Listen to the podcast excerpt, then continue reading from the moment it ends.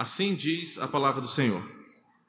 Ainda que a figueira não floresça, nem haja fruto na vide, o produto da oliveira minta, e os campos não produzam mantimento, as ovelhas sejam arrebatadas do aprisco, e nos currais não haja gado. Todavia, eu me alegro no Senhor, exulto no Deus da minha salvação. O Senhor Deus é a minha fortaleza, e faz os meus pés como da corça, e me faz andar altaneiramente. Amém? Vamos falar mais uma vez com o Senhor? Feche os seus olhos. Espírito Santo, compete ao Senhor iluminar a nossa mente. Compete exclusivamente ao Senhor trazer aos nossos corações a tua palavra. Pedimos que o Senhor venha iluminar os cantos mais escuros da nossa alma, para que elas sejam iluminadas pelo teu evangelho e possamos sair daqui transformados pelo poder que brota da cruz do nosso Senhor. Nos ajuda neste momento para a honra e glória do teu santo nome. Amém. Com certeza você já ouviu o seguinte ditado: Nada está tão ruim que não possa piorar. Com certeza você já ouviu esta frase: Nada está tão ruim que não possa piorar. Só que o problema é, às vezes a coisa ainda piora. Às vezes nós enfrentamos tempestades, turbulências, problemas e mais problemas que parecem não ter fim, e nada parece ser tão ruim que não possa piorar. A verdade é que muitos passam por essa situação.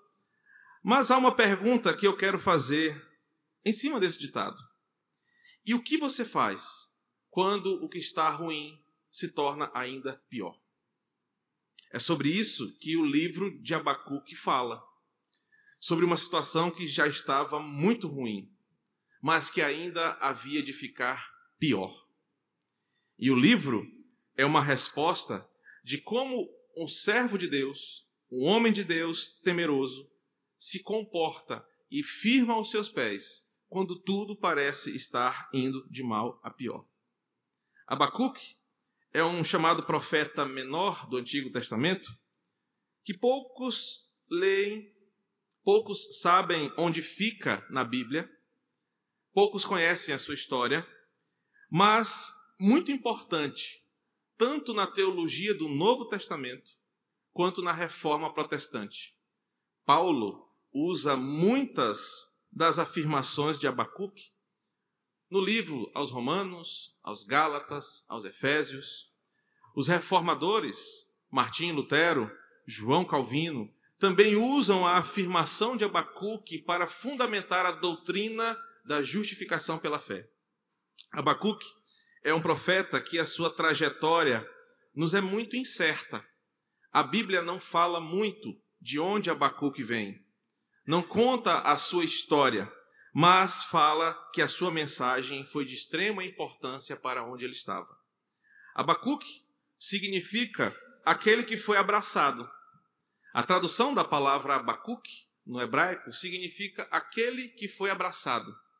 Talvez fazendo menção à própria história do nascimento de Abacuque, ou também o significado da sua história, como Deus o usou. Nós vamos perceber que o nome Abacuque tem a ver com alguém que foi consolado e confortado, colocado no colo, mimado, acalentado. Abacuque vai nos mostrar no livro que leva o seu nome, ele foi alguém abraçado por Deus no momento muito crítico da história de Judá. O seu nome talvez indica um pouco do seu relacionamento com Deus e também nos ensina uma grande lição de como Deus cuida dos seus quando tudo está ruim e ainda piora. A mensagem do livro se dá quando o rei chamado Jeoaquim, um dos últimos reis de Judá, a sua história está no segundo livro dos Reis, capítulos 20, capítulo 24, dos versos 1 a 8. E Joaquim foi um rei que fez o que era mal perante o Senhor. Joaquim, Jeoaquim é filho de um antepassado que piorou a situação de Judá, levando a idolatria, levando a injustiça, levando toda a gama de coisas proibidas pela lei para o povo de Judá. Joaquim foi um dos últimos reis de Judá e foi alvo do cumprimento da mão pesada do Senhor na sua justiça por causa da idolatria e do pecado do povo. Se você lê o livro de 2 Reis, o capítulo 24 vai nos contar até o 25 como o povo de Judá foi destruído pelos babilônios, arrebatado, levado cativo e assim o povo foi punido por Deus pela idolatria e pela desobediência. Nesse cenário, onde as pessoas praticam o que é mal perante o Senhor, onde as pessoas fazem aquilo que Deus não aprova, onde todos pecam contra o Senhor, onde o rei, onde o governo, onde o sacerdócio, onde as pessoas não cumprem a vontade de Deus, é que Abacuque aparece.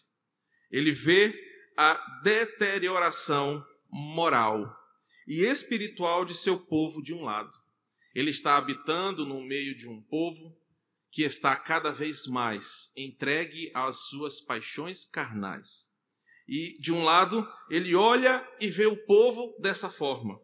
Do outro, ele olha a grande mão pesada do Senhor, através de um povo chamado de caldeus, um povo, um dos mais sanguinários e terríveis do mundo antigo, que Deus os levantou para destruir a Judá. Abacuque está no meio dessa situação. De um lado, ele vê o povo idólatra, mau, corrupto, que não faz o que o Senhor quer. Do outro, ele vê uma promessa se cumprindo. Está vindo um povo de longe, os caldeus, um povo mau, um povo sanguinário, um povo violento, um povo que vai destruir, ajudar. Essa profecia dele, então, em seu livro que leva o seu nome, fala sobre o que acontece quando Deus decide agir, punindo os desobedientes da sua aliança e trazendo sobre aqueles desobedientes a mão pesada da justiça de Deus. E nos faz uma pergunta: quando tudo desaba, onde você se segura?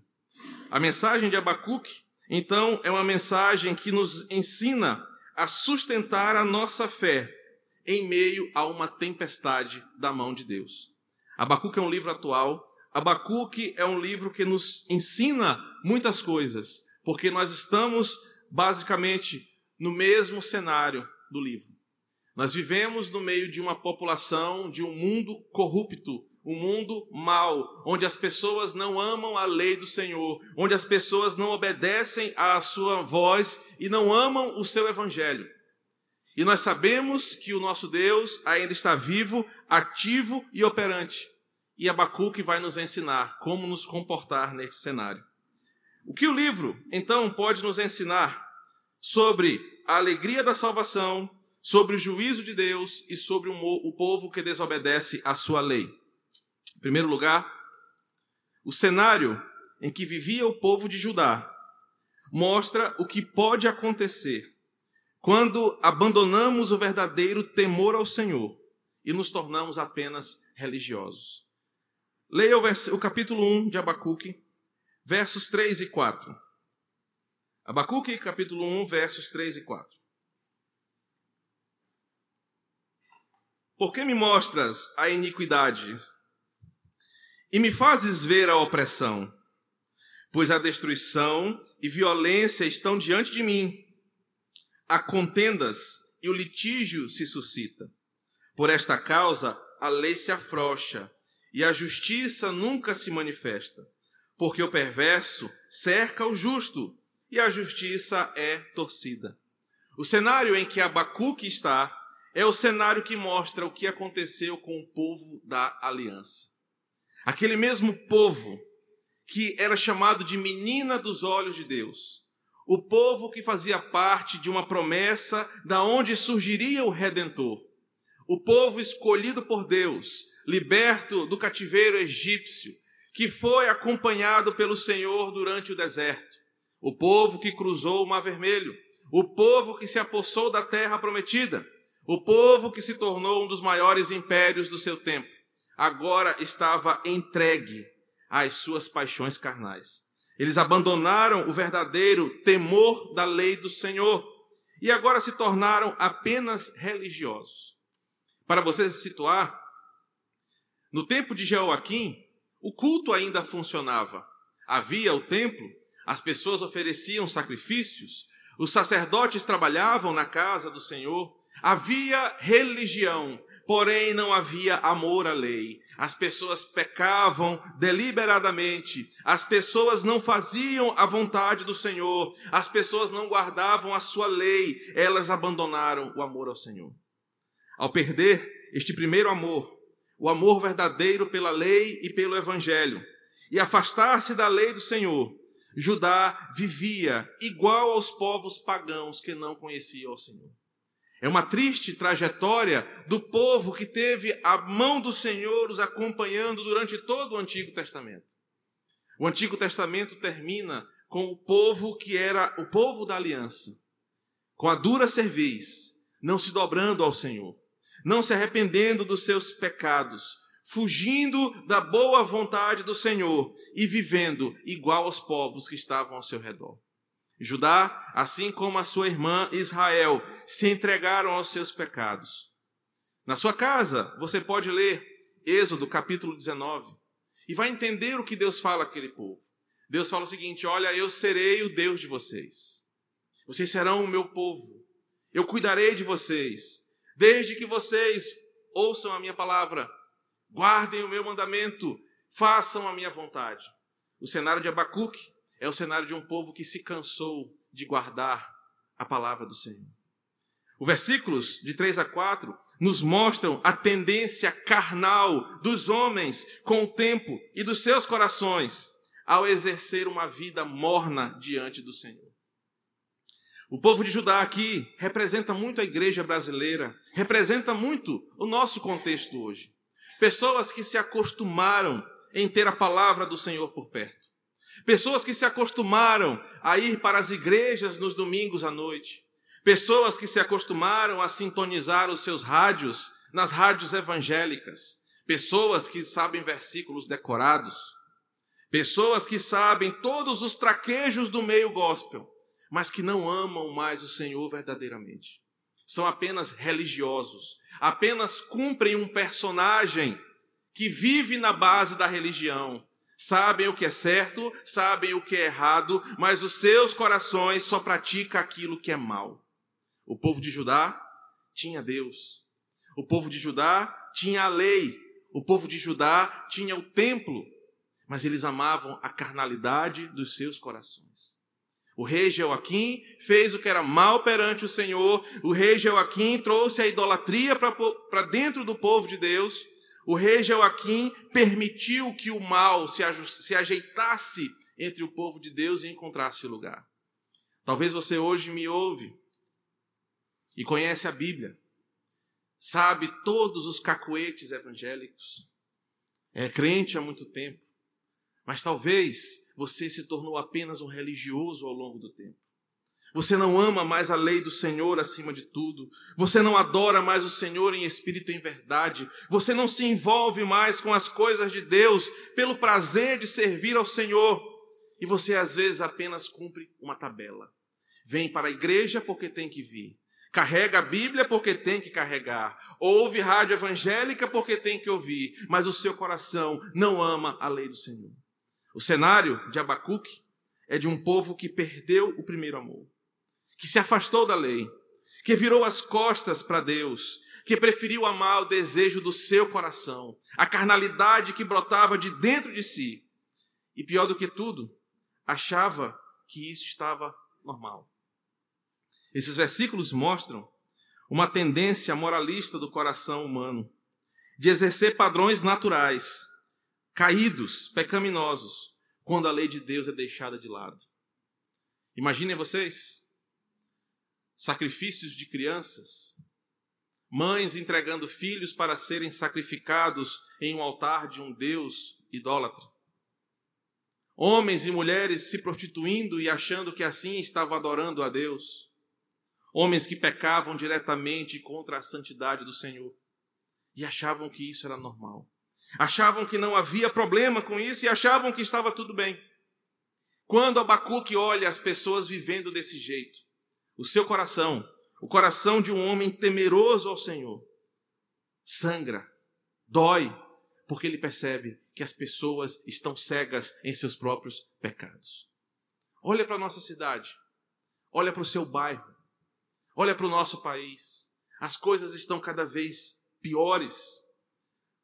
Os pecados, a ofensa, está cada vez mais escancarada diante de nós, na televisão, nas rádios, nas praças, nas ruas, e as pessoas acham que está tudo bem. As pessoas estão mostrando o pior de si todos os dias, nas televisões, nas novelas, nos filmes, nas relações, e nós achamos que está tudo bem. Nós estamos aceitando essa situação. Esses homens estão formando opiniões. Essas pessoas estão propagando as suas ideias. O nosso país está envolvido no pecado do seu coração e nós achamos que está tudo bem. As pessoas acham que está tudo numa boa. O nosso cenário é parecido com o cenário de Abacuque, um cenário de um povo que abandonou o primeiro amor, abandonou o temor ao Senhor e se tornou muito religioso. Todos eram religiosos, mas poucos amavam ao Senhor. E o que acontece é que, em segundo lugar, Deus, em sua soberania, usa dos seus próprios meios para servir de instrumento de juízo no meio do seu povo. O que acontece? Deus usou um povo ímpio, os caldeus, para servir de instrumento de juízo contra Judá. Deus deu a Judá a prova do seu próprio veneno. Leia no versículo 6 ao versículo 12. Abacuque 1, 6, 12, até o 12. Pois eis que suscita os caldeus, nação amarga e impetuosa, que marcham pela largura da terra, para apoderar-se de moradas que não são suas. Eles são pavorosos e terríveis, e criam eles mesmos o seu direito e a sua lei. Os seus cavalos são mais ligeiros do que leopardos, mais ferozes do que os lobos ao anoitecer são os seus cavaleiros, que se espalham por toda parte. Sim, os seus cavaleiros chegam longe, voam como águia que se precipita para devorar. Eles todos vêm para fazer violência. O seu rosto suspira para seguir adiante. Eles reúnem os cativos como areia. Eles escarnecem dos reis. Os príncipes são objetos do seu escárnio. Riem-se de todas as fortalezas, porque amontoando terras, tomam todas elas. Eles passam como passa o vento e seguem. Fazem-se culpados estes cujo poder é o seu Deus. Deus olhava para Judá. Deus via o povo em constante desobediência. Deus via o coração daquele povo e o amor que aquele povo tinha pelo pecado.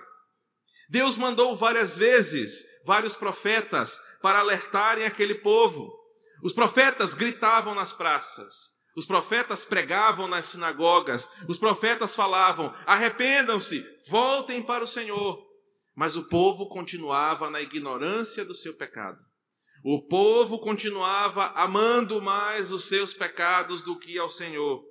Chegou uma hora em que Deus precisou exercer a sua justiça. O cenário, que já era ruim, de uma cidade, uma nação idólatra, longe de Deus, entregue às suas carnalidades. Agora é piora, porque um povo terrível avança para destruir estes infiéis. A tristeza pelo pecado agora muda pela tristeza de um fim inevitável. Deus levantou um povo chamado de caldeus ou neobabilônicos para punir o seu povo pela desobediência. Abacuque se vê em desespero. Abacuque sabe da trajetória daquele povo. Sabe o quanto eles são sanguinários, o quanto eles são violentos, o quanto eles são destruidores e que nada pode parar aquele povo. E pior do que isso, Abacuque ouve da boca de Deus: Eu estou mandando esse povo para destruir o meu povo. O coração daquele profeta certamente se enche de tristeza, porque ele percebe que o fim é inevitável e o povo prefere o fim do que se arrepender dos seus pecados. Triste fim para o povo de Deus, mas uma justiça santa de Deus sendo exercida, porque estes versículos mostram que Deus não fica parado diante de uma ofensa contra ele. Deus não fica inerte diante da ofensa contra a sua palavra. Aqueles que desobedecem e zombam da sua lei, um dia, cedo ou tarde, provarão da mão pesada do Senhor. O povo de Judá pensava que Deus não ia fazer nada. O povo de Judá pensava que Deus ia permitir que as coisas continuassem daquele jeito. Mas um dia, Deus, em sua soberana justiça, levanta-se do seu trono e diz: Basta, hoje eu trarei a punição sobre este povo. Hoje eu pesarei a mão sobre o povo que é infiel à minha palavra. Hoje eu mostrarei para eles que ninguém zomba do meu nome. Como isso chega até nós? Você que me escuta. Se você anda zombando de Deus, se você anda zombando da sua lei, se você desobedece à palavra do Evangelho, e se você acha que Deus não virá contra você, você está enganado. Você pode enganar os homens, você pode enganar a liderança, você pode enganar o seu coração, mas a Bíblia fala que de Deus não se zomba e um dia Deus acertará as contas com você. E ai daquele dia que o Senhor se levantar na sua santa justiça para ir contra um coração de um pecador. Que não se arrepende, que não se converte, que não valoriza a presença de Deus no meio dele. Judá estava em sérios problemas. Porque estes versículos mostram também que Deus zela muito pelo seu nome e não tolera para sempre a ofensa. Quando eu preparava esta mensagem, eu fiquei durante alguns minutos pensando nessa parte. Porque, irmãos, nós somos ensinados pelo mundo, pelo próprio diabo, pela própria carne, de que Deus está distante, de que Deus é muito abstrato, de que Deus não opera hoje com juízo. Achamos que Deus hoje apenas opera pela mal interpretada graça, que é sinônimo de permitir qualquer coisa. Mas o mesmo Deus da Escritura é o Deus que está presente hoje aqui. É um Deus que é digno de glória, de majestade, de louvor, mas é um Deus que não permite que zombem do seu nome. É um Deus que zela pela sua palavra, é um Deus que não tolera que o pecador ofenda o seu nome para sempre. E você deveria, nessa hora, estar com medo dessa palavra. Você deveria, nessa hora, estar preocupado com o que Abacuque nos ensina. Porque a ofensa que você comete contra Deus, a zombaria contra o seu nome, o descaso contra o Evangelho, não ficará para sempre impune. Não ficará para sempre sem um acerto de contas com o Senhor. Aquele povo estava encrencado porque o próprio Deus se levantou contra eles. Quem poderia socorrer? O próprio Deus levantou uma nação para destruir aquele povo infiel. E eles não tinham mais para quem clamar, porque mesmo que eles gritassem: Deus nos ajude, Deus havia batido o martelo. O tempo do arrependimento havia cessado, agora era tempo da justiça. Os versículos 6 a 12 nos mostram que Deus usa do zelo pelo seu nome, pela sua palavra, para não manter o pecador impune para sempre. A nós que somos convertidos, que somos cristãos, essa palavra, estes versículos, nos mostram do que nós somos livres quando Jesus se tornou a nossa justiça. Mas para você que talvez me ouve essa noite e ainda não é convertido ao Senhor, isso é um alerta de que mais cedo ou mais tarde, você, por mais importante que você se ache, por mais poderoso ou valente que você ache que é, irá prestar contas com Deus, que é muito maior do que você. Abacuque também nos ensina, em terceiro lugar, que, como justo e reto juiz, Deus não deixará ninguém impune. Deus vai medir todos com a mesma régua. E não é porque os caldeus estavam servindo de instrumento de juízo que Deus não ia puni-los também. A primeira coisa que nós percebemos é que Deus pune Judá pela sua desobediência à lei, mas também ele pune os caldeus pelo modo de vida que eles viviam.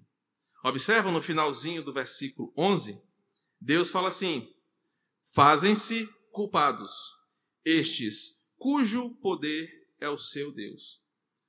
Mesmo Deus usando os caldeus, isso não significa que eles teriam uma outra chance de salvação, a não ser a santidade ao Senhor. Ele pune Judá, ele pune os caldeus, e você vai perceber que o resto do livro vai tratar sobre isso. Observe no capítulo 1, verso 12, a parte B. O versículo 12 diz assim: Não és tu, desde a eternidade, ó Senhor meu Deus, o meu santo? Não morreremos. Ó Senhor, para executar juízo, puseste aquele povo. Tu, ó Senhor, o fundaste para servir de disciplina. Deus usa os caldeus para punir, mas observa no capítulo 2 o que vai acontecer com os caldeus. Versículo 6: Ai daquele que acumula o que não é seu. Versículo 9: Ai daquele que ajunta em sua casa bens maus, mal adquiridos. Versículo 12: Ai daquele que edifica a cidade com sangue e a fundamenta com iniquidade. Verso 15: Ai daquele que dá de beber ao seu companheiro, misturando a bebida à sua fúria. Verso 19: Ai daquele que diz à madeira: Acorda, e a pedra muda, desperta. Pode o ídolo ensinar, Eis que está coberto de ouro e de prata, mas no seu interior não há fôlego nenhum. Deus dá o seguinte recado: Povo de Judá, vocês não conhecem a minha justiça. E eu vou punir vocês pela desobediência, mas eu também vou punir os caldeus, porque eles vivem de um modo pecaminoso. Mesmo Deus, mesmo sendo usado por Deus para punir a Judá, os caldeus não estão isentos do juízo. Assim como apenas ajudar, apenas frequentar, apenas ser simpatizante de uma igreja, não livrará você de uma condenação. A gente pode pensar assim: poxa, Deus usou os caldeus para punir o seu povo. Eles podiam ter um crédito com o Senhor. Mas Deus é um juiz reto, justo, puro, e não deixará ninguém impune, e medirá todos com a mesma régua: caldeus, judeus, brasileiros, americanos, todos serão medidos com a mesma régua, e a régua é Jesus Cristo, e somente por ele os homens serão salvos da ira de Deus. No livro de Abacuque, o povo de Judá estava diante de alguém que não se dobrava aos seus pecados. E Abacuque estava presenciando tudo isso.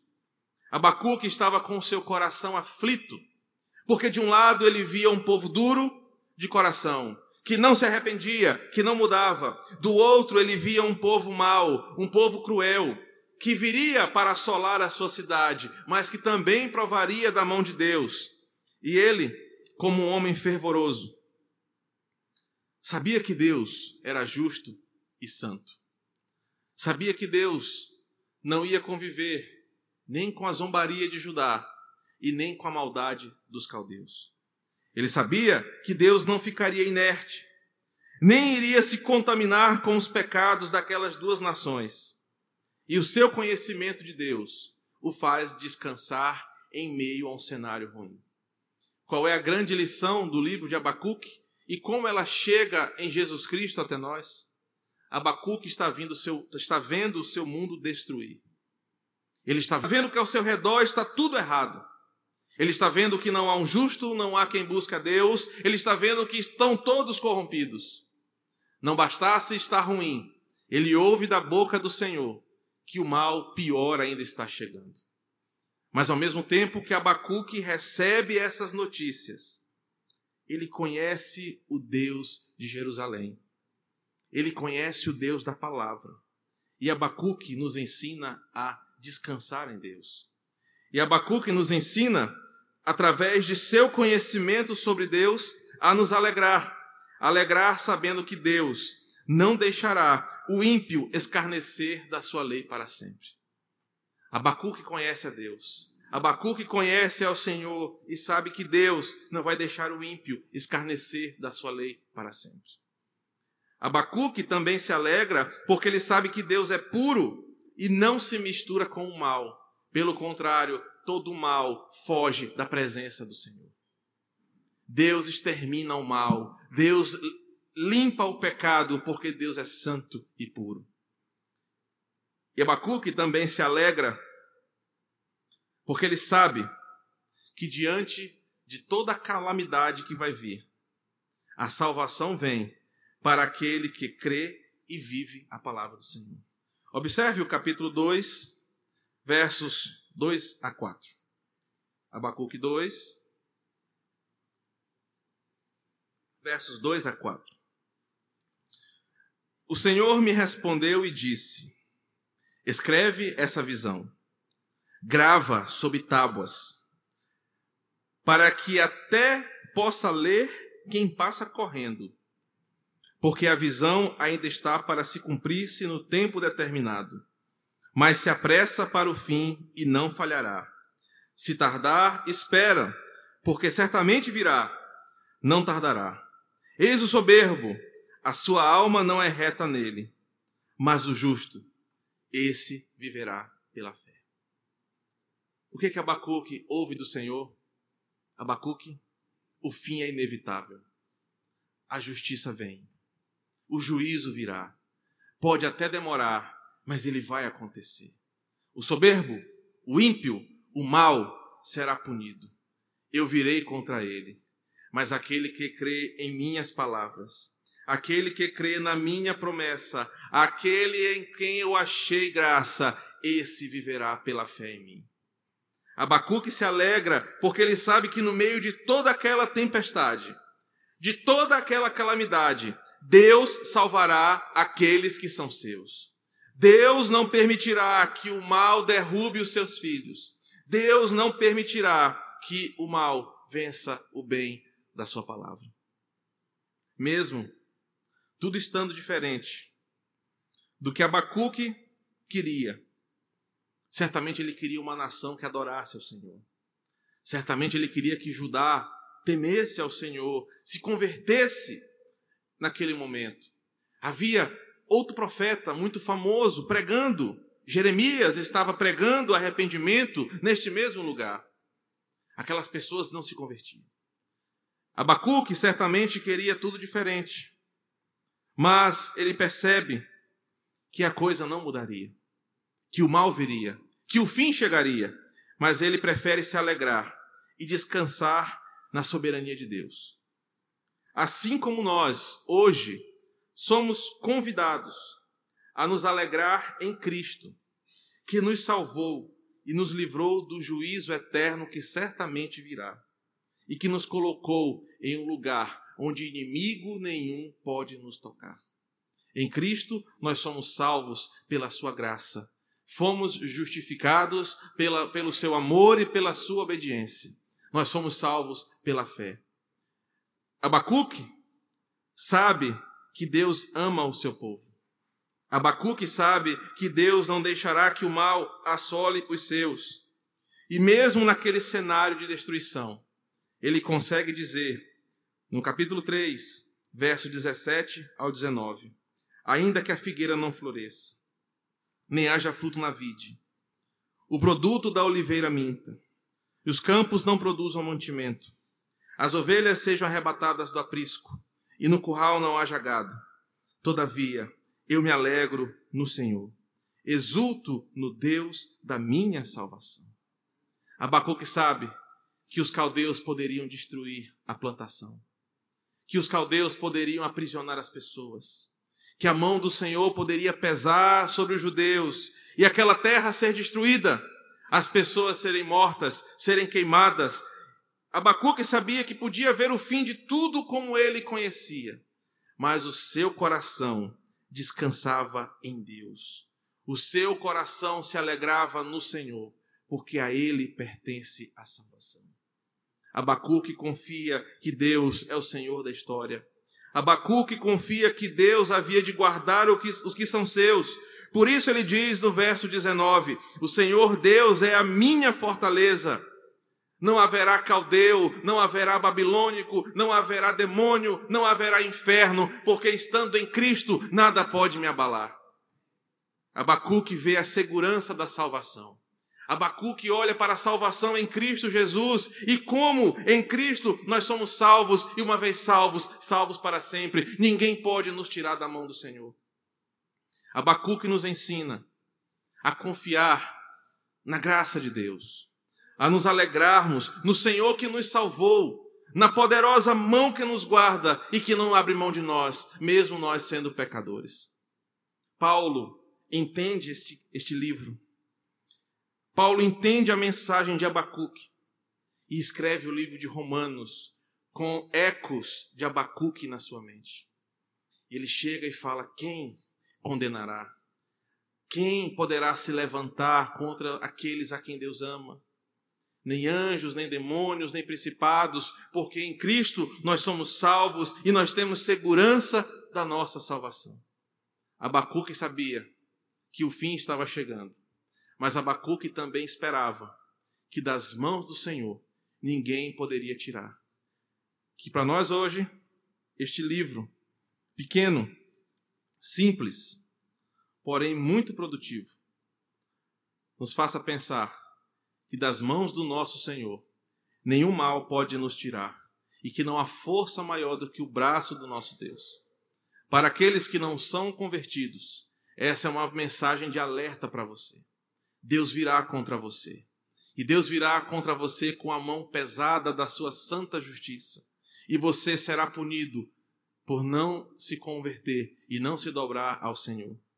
A nós que somos igreja, essa palavra chega para nós com alívio. Eu alegro no Senhor da minha salvação.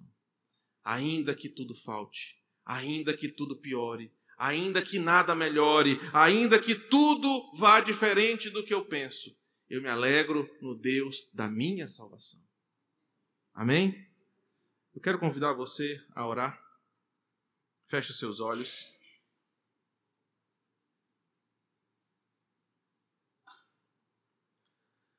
Senhor, graças te damos pela tua palavra, que opera em nós, nos dando certeza da nossa salvação. Obrigado, Espírito Santo, porque esta noite a tua mensagem nos dá segurança em Cristo Jesus. Nos faz descansar no esconderijo do Altíssimo. Nos faz repousar nos pastos em que o verdadeiro pastor nos coloca. Obrigado porque a mensagem de Abacuque nos ensina a olhar para a tua palavra e a obedecer aos teus mandamentos. Nos ensina que o ímpio e aquele que não ama o Senhor um dia terá um fim trágico, mas também ensina para nós que aqueles que amam ao Senhor estão seguros na salvação em Cristo Jesus. Obrigado, Senhor, porque este momento em que a nossa alma se alegra com esta mensagem, nós podemos dizer: Deus tem um propósito para a minha vida. Continua falando conosco, continua nos ensinando através do profeta Abacuque e que o teu nome seja exaltado eternamente. Amém.